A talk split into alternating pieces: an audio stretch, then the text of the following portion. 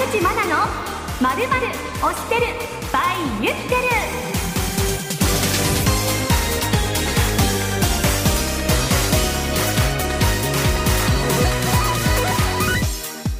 SBS ラジオお聞きの皆さんこんばんは。フリーアナウンサーの山口真奈です。この番組は声優さんやアニソンアーティストアニメ関係者の方々など月ごとにゲストをお迎えしてアニメが大好きなアナウンサー私山口真奈が推しの皆様のお仕事であったりプライベートなど知りたいこと推しポイントについて楽しくトークしていく番組です。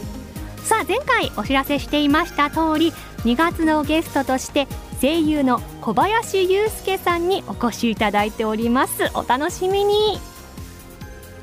この番組はユピテルの提供でお送りします。それでは早速ご紹介いたしましょう2月のゲストは声優の小林祐介さんです皆さんこんばんは。ユーリンプロから参りました声優の小林祐介です。よろしくお願いいたします。よろしくお願いいたします。よろしくお願いします。楽しみにしておりました。ありがとうございます。嬉しいです。本物だっていう感じで、あのスタッフの皆さんもっていう風に今日はなって感激しておりました。なんかそこまで言われると本当恐縮しちゃうんですけど。そんなことないですよ。僕も楽しみに来ました。よろしくお願いします。ありがとうございます。まずは簡単にプロフィールのご紹介をさせてください。はい。小林祐介さん東京のご出身です2013年にデビューされて翌年はテレビアニメ「ウィッチクラフトワークス」で主人公の高宮ほのか役を演じられました、はい、その後にもアルスラン新規のアルスランであったりリ・ゼロから始める異世界生活の夏木すばるドクターストーンの石神千空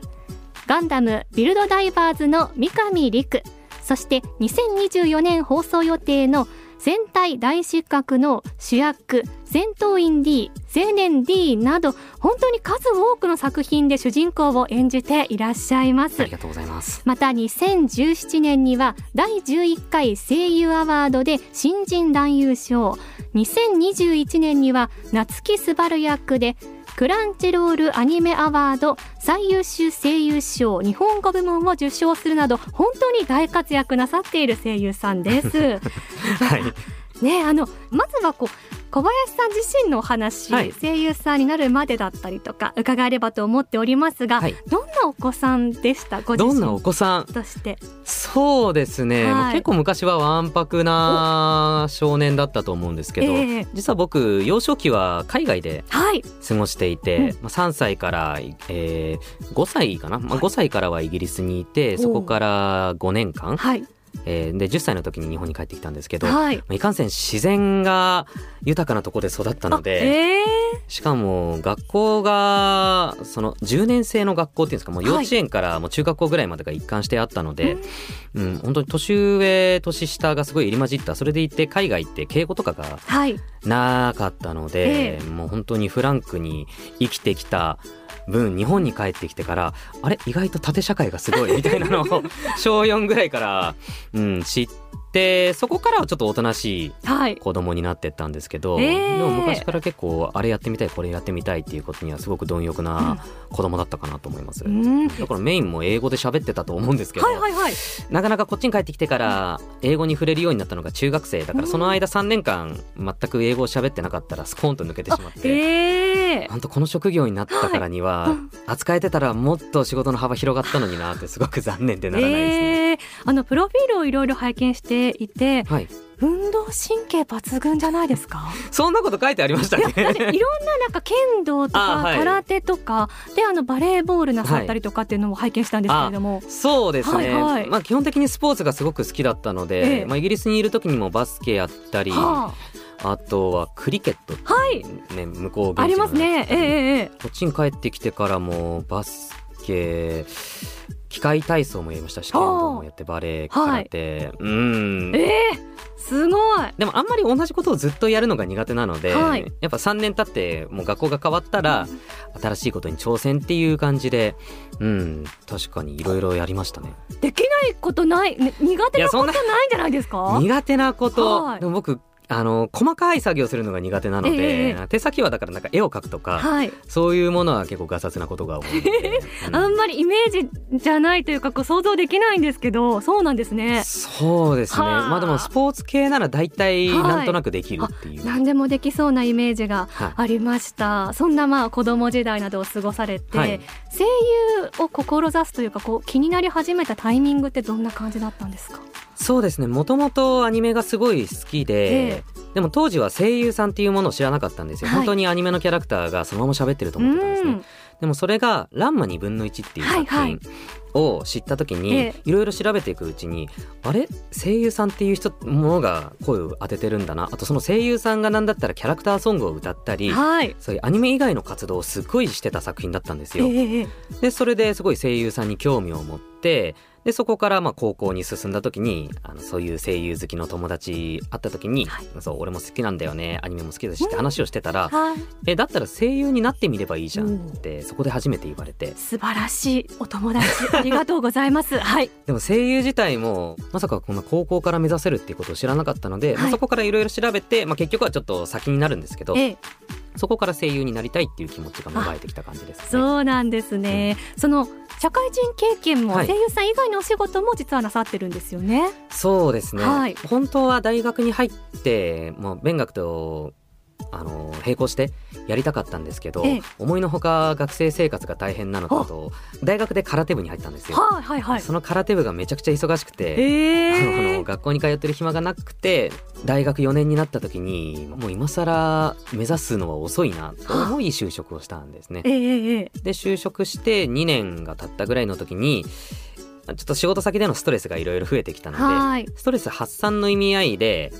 まあ、そのお芝居っていうのをやるようになったんですけど、だから最初は本当遊び感覚だったんですよね。息抜きとしてだったんですね。そうです、はい、会社であんまりアニメの話ができる人もいなかったので、ええ、そういうなんか同じ趣味を持てる場所っていう意味でね、はい、そこに通ってたら意外となんか先生だったり同期から、はい、なんか目指した方がいいっていうのを力強く言われたので、はい、そこで一回仕事を辞めてそこから本格的に目指すようになりました。うん。そのお仕事をまあ辞めて新しい道に踏み出すというのはやっぱり勇気がいったんじゃないですか？あでもそうでもなかったんです、はいはい、僕はやっぱ今の仕事を続けるか、ええ、それとも夢に向かって生きるかであったら、うん、もう当時は、まあ、若干やっぱ仕事になんか嫌気がっていうと、まあ、そうですよね。あったので、え、うん、やりたいことがもしかしたらやれるってことの方が僕は大きくて、まあ、唯一親になんて説明しようっていうことだけがちょっと足かせだったというか、うん、なのでまあその辞めるか辞めないかのところで一回話しに行った時に、はい、まあ、そもそも僕は高校卒業とともに学校に通いたいって話を親にしたんですね、はい、うん、ただ親からまあ猛反対を受けて、うん、まあ、とりあえず大学は行けと。うん、やっぱりなるべく就職してほしいって気持ちがあったので、でもいざ話してみたら大学も出て、はい、社会人もやった上でそれでもやりたいんだったら、はい、まあいいんじゃない？みたいな感じで、まあ、半分諦められてるような。いやでもねあの学生時代からの夢でお話もされていたので、っていうところもあるのかなって思いますけど、はい、そうですね、まあ、なので親の承諾が得られてからもう次の日すぐに会社にはい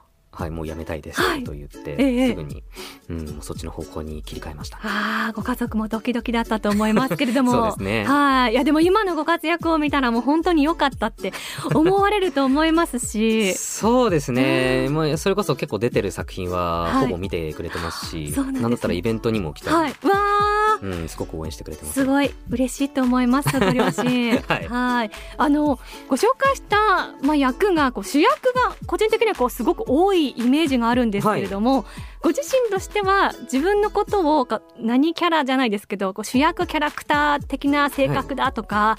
い、そうでもないなとかどうですか？いや僕は主役ではないと思いますね。どっちかっていうと、はい、主役を支えるあのクールなキャラクターとか大体横にいるじゃないですか、はい、そっちのイメージ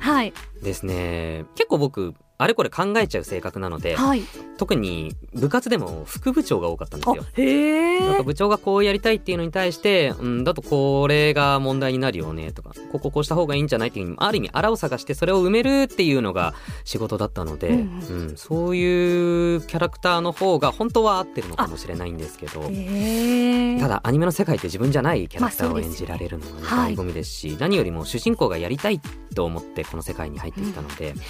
うんやっぱ主人公を演じられることは、まあ、常に目標でもありますし、はい、うんだからやっててすごく楽しいです。あ。そしてそうなんです、はい、もうあの楽しいお話たくさんしてる中でそろそろお時間に。えそんなに早いんですそうなんですよ。なってまいりまして、はい、あのままだ2週ありますから引き続きよろしくお願いいたします、何かこうお知らせ事というのはありますでしょうか、そうですね。現在放送中のアニメですと、シンディアリティノワールという作品の第2クールが放送中です。こちらで時を役で出演しております。まあ、他にもいろいろ出演してますので、えー、僕の SNS の方をチェックしていただけたら、あの、随時配信してますので、よろしくお願いいたします。はい、チェックよろしくお願いいたします。来週もお願いいたします。はい、よろしくお願いいたします。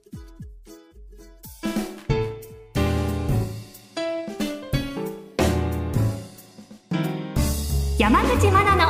まるまる推してる by ユピテル。